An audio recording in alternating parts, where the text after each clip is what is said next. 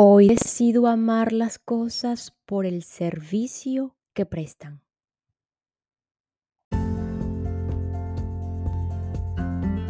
Hola, hola, quien te saluda Carla Berríos en KB en Unión Live, un podcast creado a partir de un propósito vital en donde encontrarás diversas herramientas para ayudarnos juntos en este camino de sanación y así recordar el verdadero ser.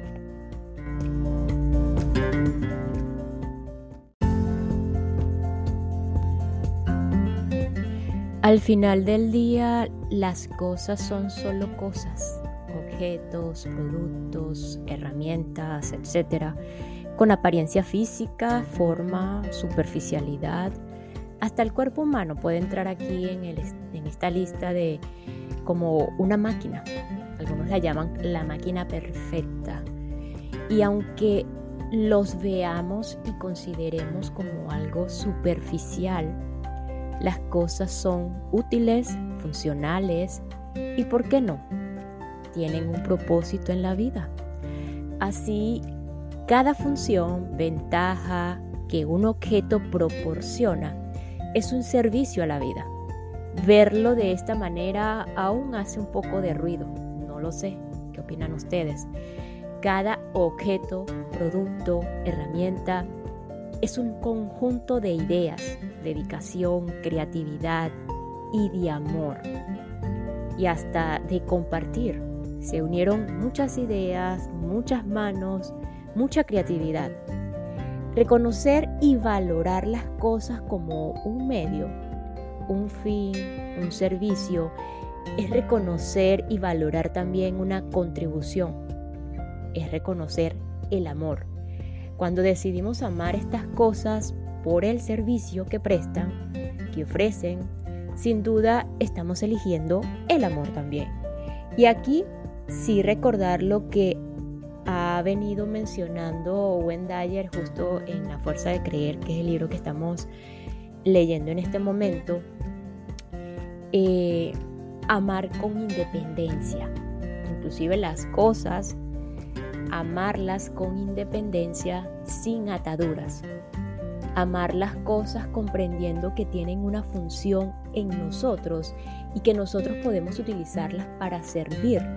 Nos lleva a un agradecimiento profundo, pero muy profundo, y por qué no a una practicidad de la vida que es sin duda eh, útil para disfrutar y experimentar la vida humana. Y no me crean nada, pues yo pienso y siento y creo que la vida es para disfrutarla. Así que con esta apertura eh, damos continuidad a La fuerza de creer de Owen Dyer eh, específicamente hoy trata el proceso del despertar.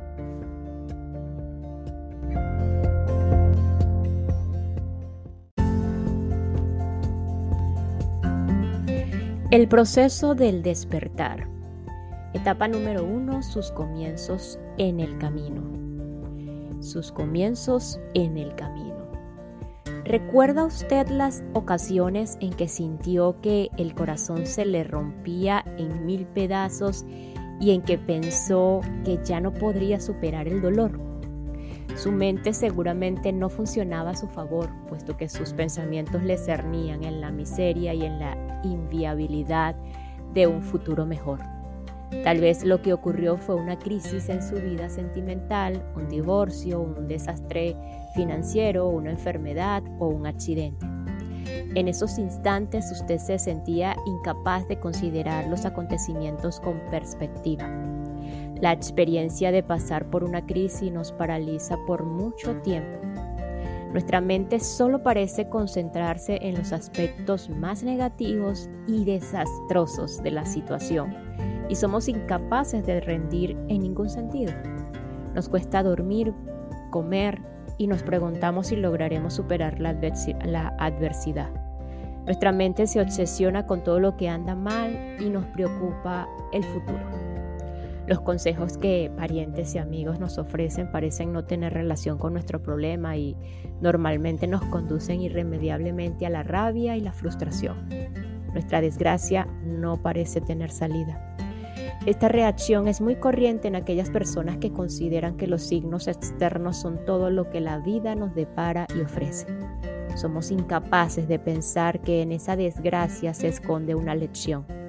Nos negamos a aceptar los consejos que nos recuerdan que con el tiempo esa experiencia que ahora nos resulta tan traumática nos será de mucha utilidad. Solo deseamos revolcarnos en el fango de esa desgracia puesto que creemos que algo o alguien precedente del exterior es el culpable y pedimos a gritos que esos factores exteriores cambien. Reconozco que yo también me he encontrado en esta encrucijada alguna vez. Recuerdo haber estado paralizado por alguna crisis sentimental y familiar y haberme sentido tan triste y deprimido que toda intención de hacer algo se convertía en agua de borrajas. Mi mente parecía fijada en el problema y todos mis pensamientos se concentraban en él. El problema me poseía y no conseguía explicarme por qué semejante situación me estaba ocurriendo a mí precisamente. Tampoco le veía ninguna salida positiva. Todos nosotros cuando llegamos a este punto del viaje nos sentimos poseídos por nuestras propias o nuestros propios traumas.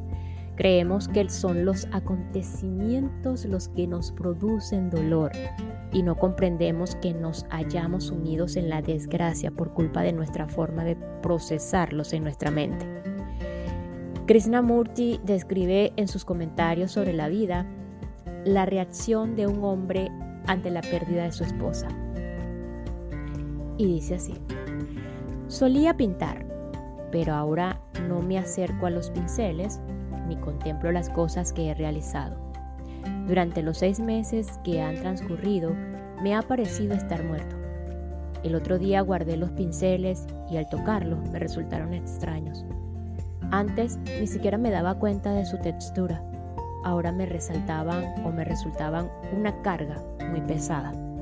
Con frecuencia paseo hasta el río pensando en no volver, pero siempre lo hago. No podía ver a la gente, puesto que su rostro siempre se me parecía. Dormía, soñaba y comía con ella. Y ahora sé que nunca más volverá a hacer lo mismo. He intentado olvidar, pero a pesar de mi fuerte empeño, sé que nada va a cambiar Solía escuchar el canto de los pájaros, pero ahora solo deseo acabar con todo. No puedo seguir así. Desde entonces no he visto a ninguno de mis amigos y sin ella ellos no significan nada para mí. ¿Qué se supone que debo hacer? El viudo describe en términos dramáticos cómo su mente se ha bloqueado en el sufrimiento. Todos hemos experimentado o experimentaremos dolores similares. Todos somos incapaces de considerar que en el drama que constituye nuestra vida, en ese preciso momento puede ocultarse un regalo, una bendición.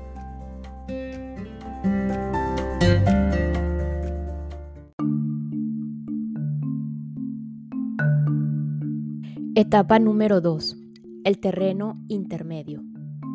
Al despertar utilizamos nuestro poder para crear nuestro mundo mediante nuestro pensamiento en un sentido superior. Al mirar hacia atrás, casi siempre nos percatamos del gran beneficio que nos produce. El divorcio que pensamos que nunca íbamos a superar, ahora nos parece lo mejor que nos ha pasado en la vida la crisis de juventud, que en su momento constituyeron un fuerte golpe, las contemplamos ahora como parte integrante y necesaria de nuestro desarrollo. La adicción a la bebida que una vez sufrimos y que hizo tambalear nuestras vidas en aquellos días de alcoholismo nos han enseñado, una vez la hemos superado, a ver la enorme fuerza interior que guardamos. La insolvencia económica fue, por ejemplo, el catalizador de una vida futuro, futura perdón, mucho más satisfactoria. Esa grave enfermedad que nos mantuvo en cama durante tanto tiempo nos permitió hacer balance de nuestra vida y nuestras prioridades y nos obligó a tomárnoslas con mucha más calma.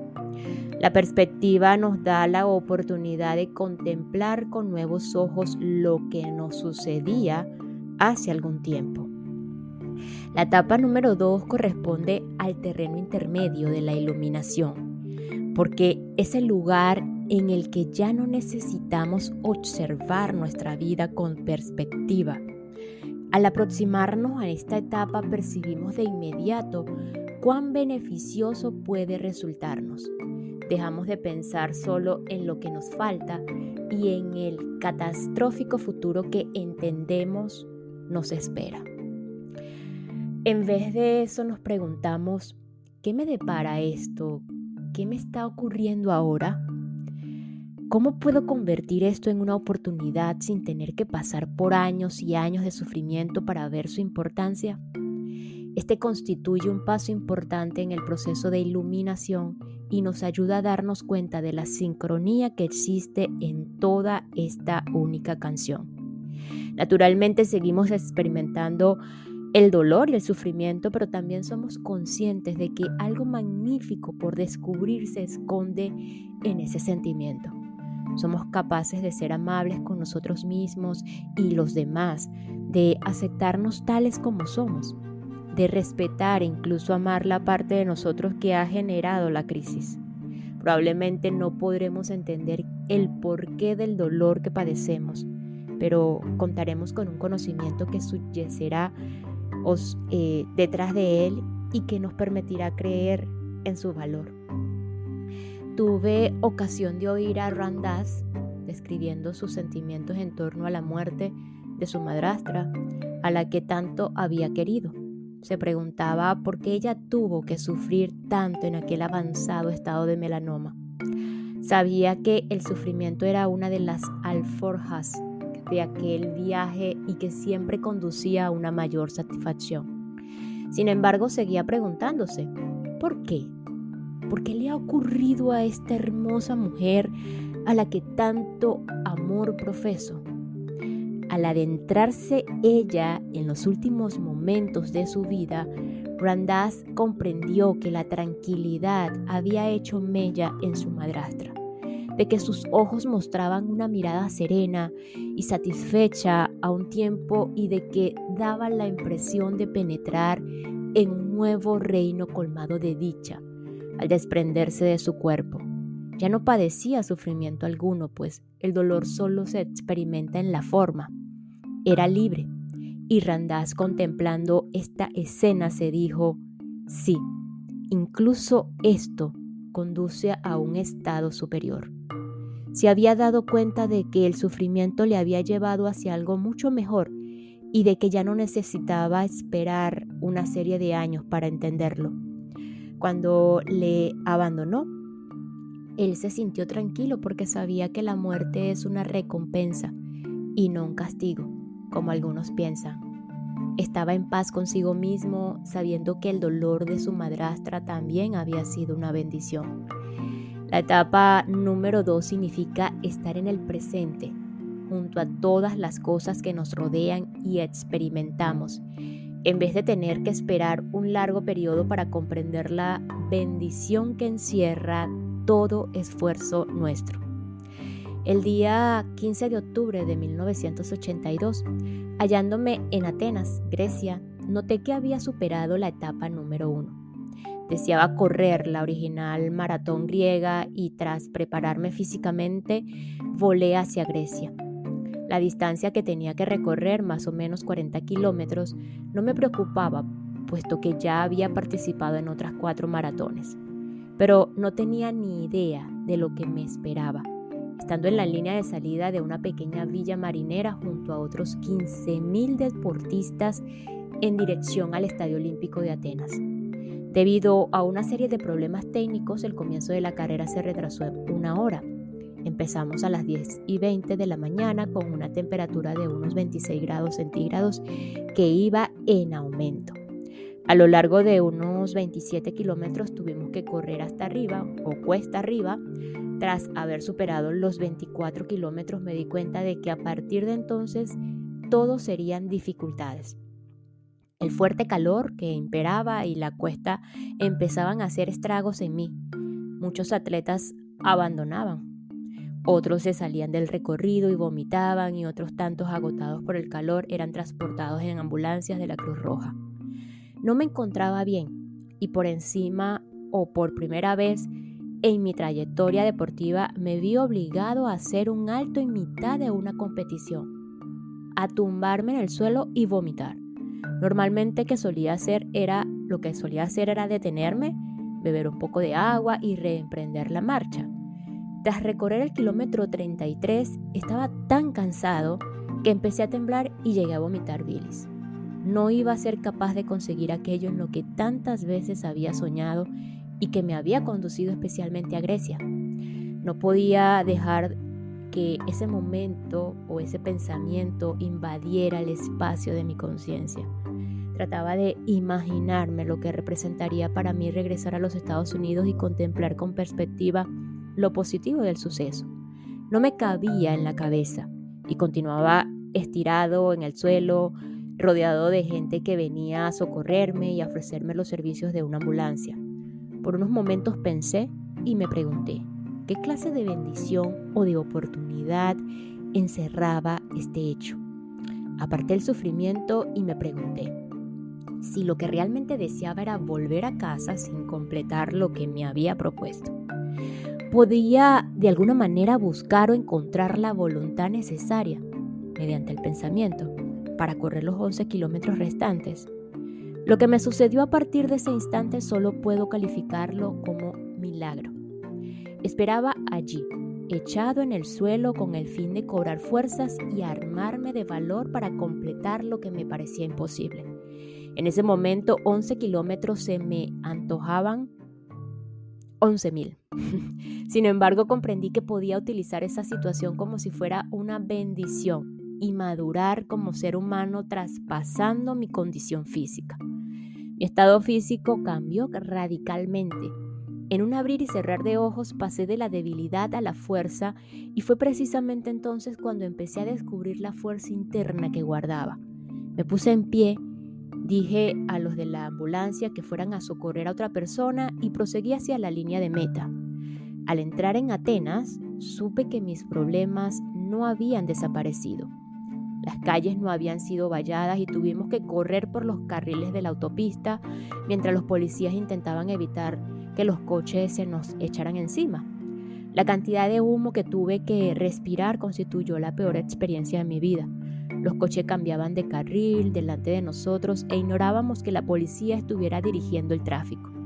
El calor era cada vez más insoportable.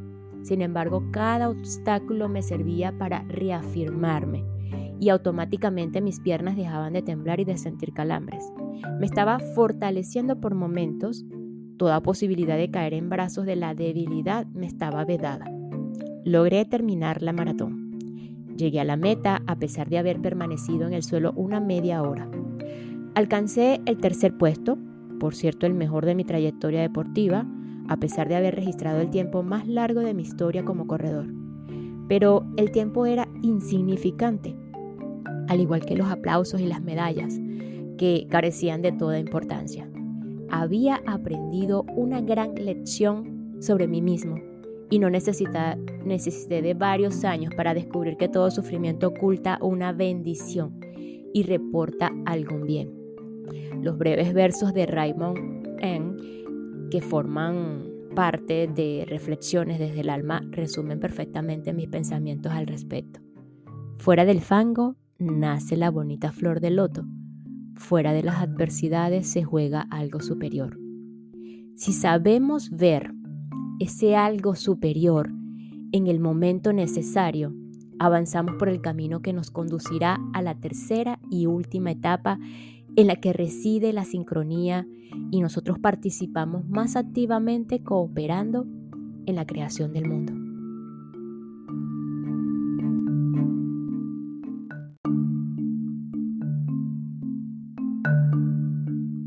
Etapa número 3. La sincronía pura.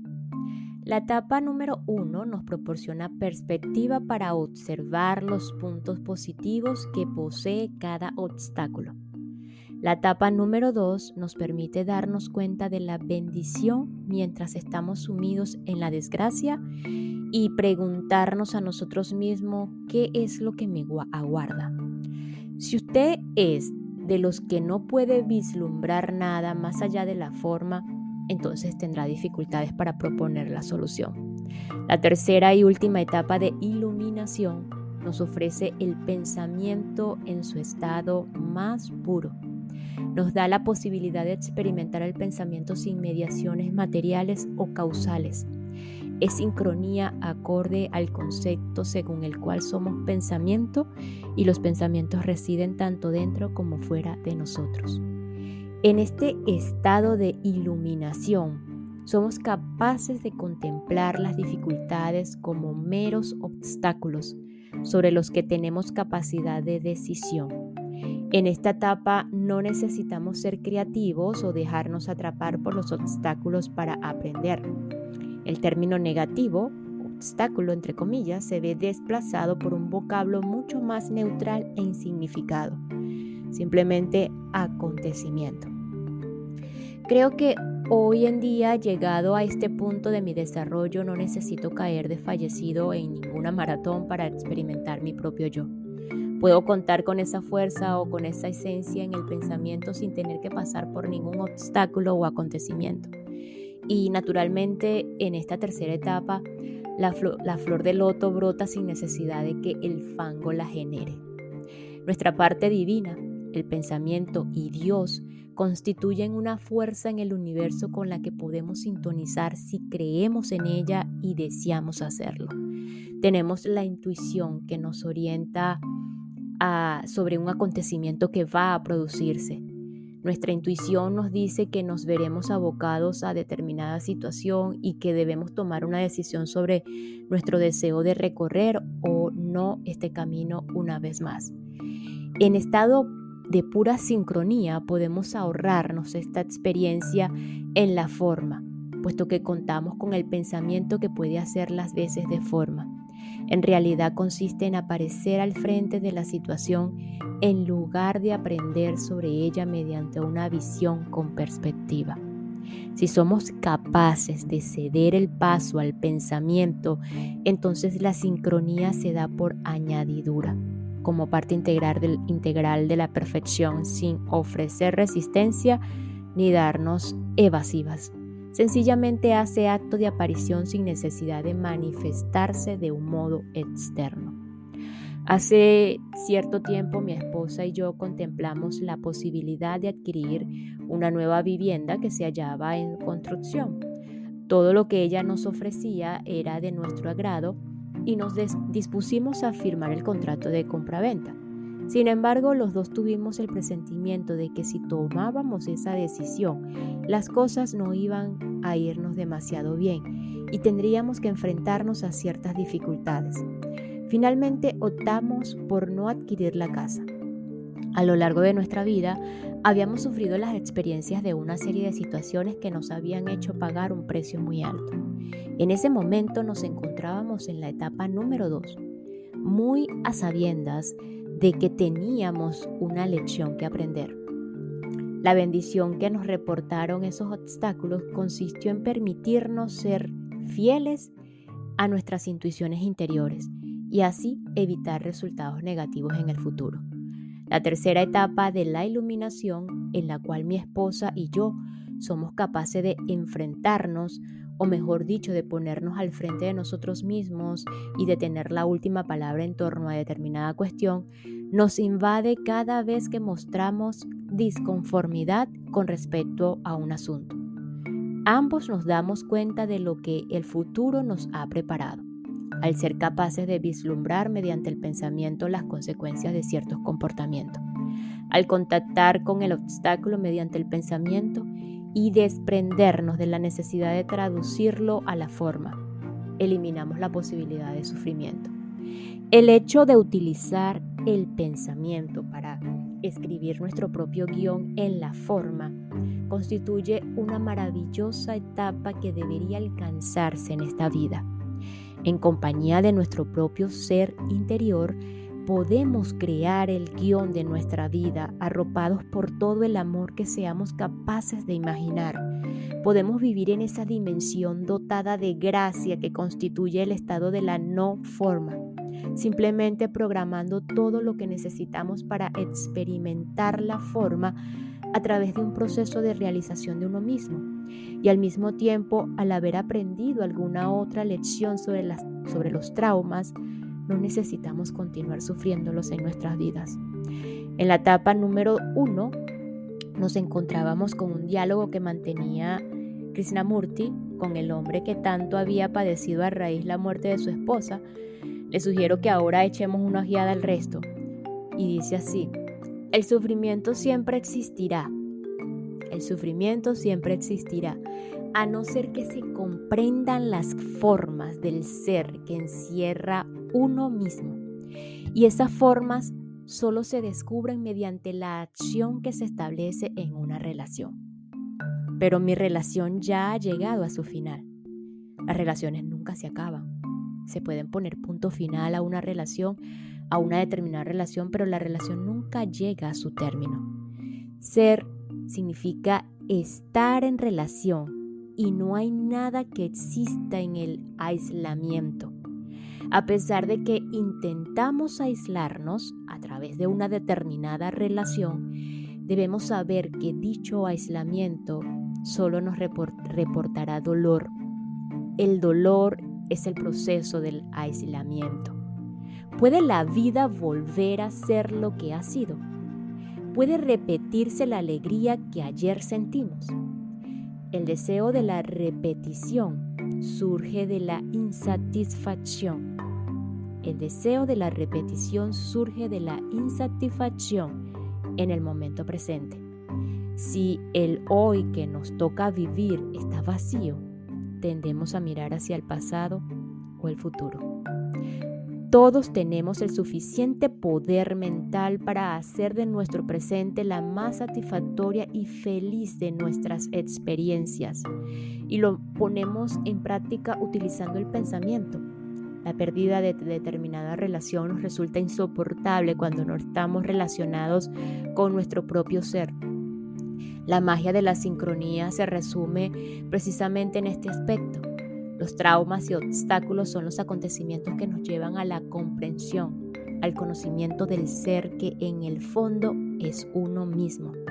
Los pensamientos salen al encuentro de otros pensamientos y de usted depende el convertirlos en forma o no. Cuanto más sintonice con la fuerza maravillosa que es su mente, confiando en usted mismo como fuente de pensamientos, más pronto empieza a desvanecerse el misterio de forma lenta pero segura y mucho más comprensible. Los acontecimientos que en un principio nos resultaban tan difíciles de imaginar no son más que pensamientos que se encuentran con otros pensamientos en un universo que es todo pensamiento en vibración.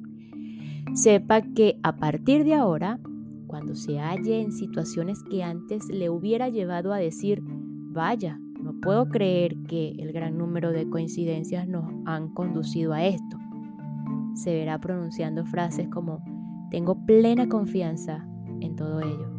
Permítame seguir compartiendo con usted todo lo que esto me ha representado.